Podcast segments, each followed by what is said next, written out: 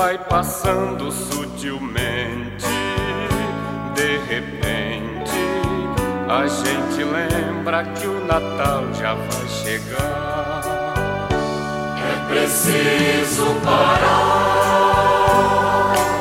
Olá, prezado ouvinte. Nós estamos aqui começando mais um programa esse programa que eu sempre digo catequético, mas é um programa do domingo, sempre no domingo, e hoje é dia 24 de dezembro de 2023, é o quarto domingo do Advento, estamos aí na véspera do Natal. Olha que, que importância a gente está então aqui nesse momento. Primeiro cumprimentando você, lhe desejando um feliz e santo Natal e lhe convidando também para a nossa reflexão. Pois é, nós celebramos o envolvimento de Maria, a mãe de Jesus, chamada filha de Sião, aquela que concebe e traz para nós Jesus. Então Deus fez dela a cheia de graça para nos apresentar esta grande novidade, é a novidade do reino de Deus. Novidade de Deus é a vinda de Jesus como pessoa humana, Deus que se humaniza. Então Jesus se encarna no seio de Maria, de certa forma humanizando o divino. Isso é muito importante porque nesse fato acontece a aliança que Deus fez com Abraão lá no passado, esta aliança que se concretiza agora com a vinda de Jesus. Alegria, todo pranto transformar. Bom, olhando para as leituras de hoje, primeira leitura segundo Samuel, capítulo 7, versículos do 1 ao 16. Ali vai dizer que o reino de Deus, o reino será estável com a presença de Jesus, diz o próprio Senhor. Não é um reino passageiro, temporal. Davi desejou construir uma casa, podíamos dizer, construir um templo para o Senhor. Mas vem o profeta Natã confirmando que a casa para o Senhor será construída por ele mesmo, não por Davi. Essa casa é a descendência real da linhagem de Davi. Isso sim, um filho de Davi, quem de fato construiu o templo. Esse templo que é o nosso próprio corpo.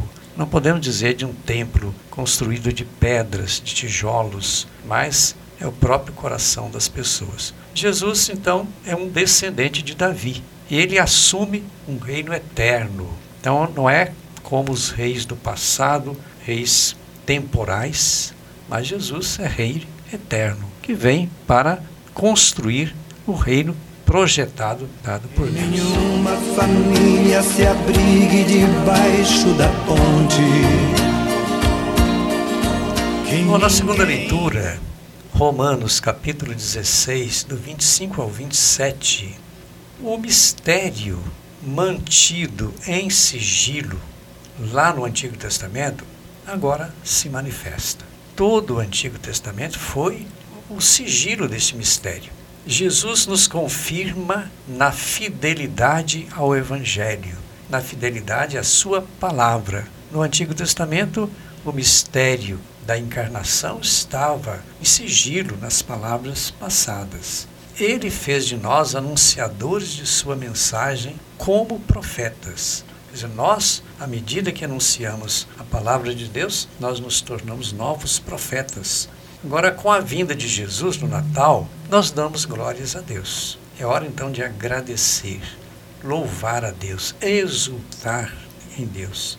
O reino eterno, escondido na figura dos reis temporais, agora se torna realidade. Então, o nascimento de Jesus, o Natal, é esse mistério do escondido que agora se torna é, manifesto, presente em nosso meio.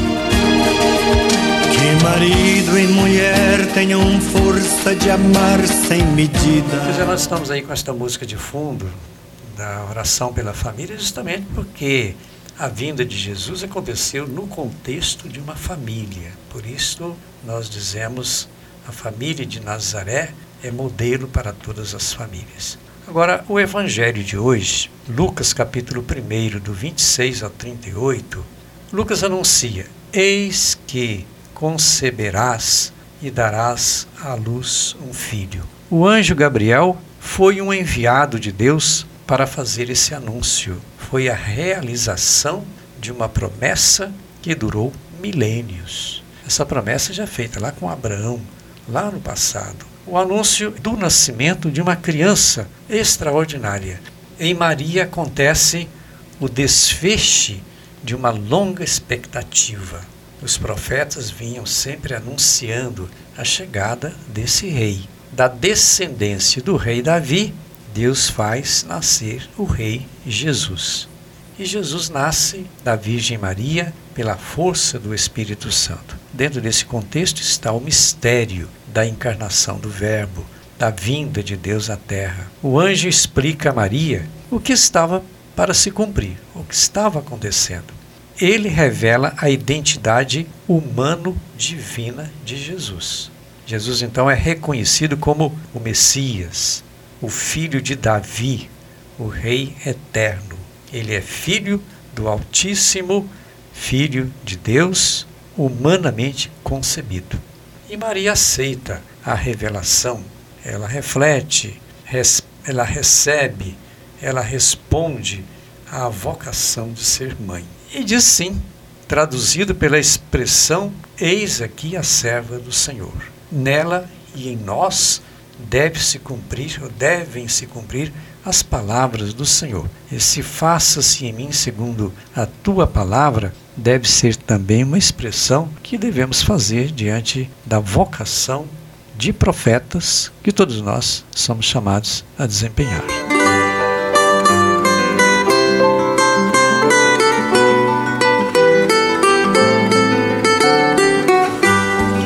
está aí então a nossa palavra de hoje. Desejando mais uma vez para você, nesse quarto domingo do Advento, véspera do Natal, um feliz e santo Natal. E a gente termina por aqui, desejando a todos as bênçãos de Deus, em nome do Pai, do Filho e do Espírito Santo. Nosso abraço e até o próximo programa.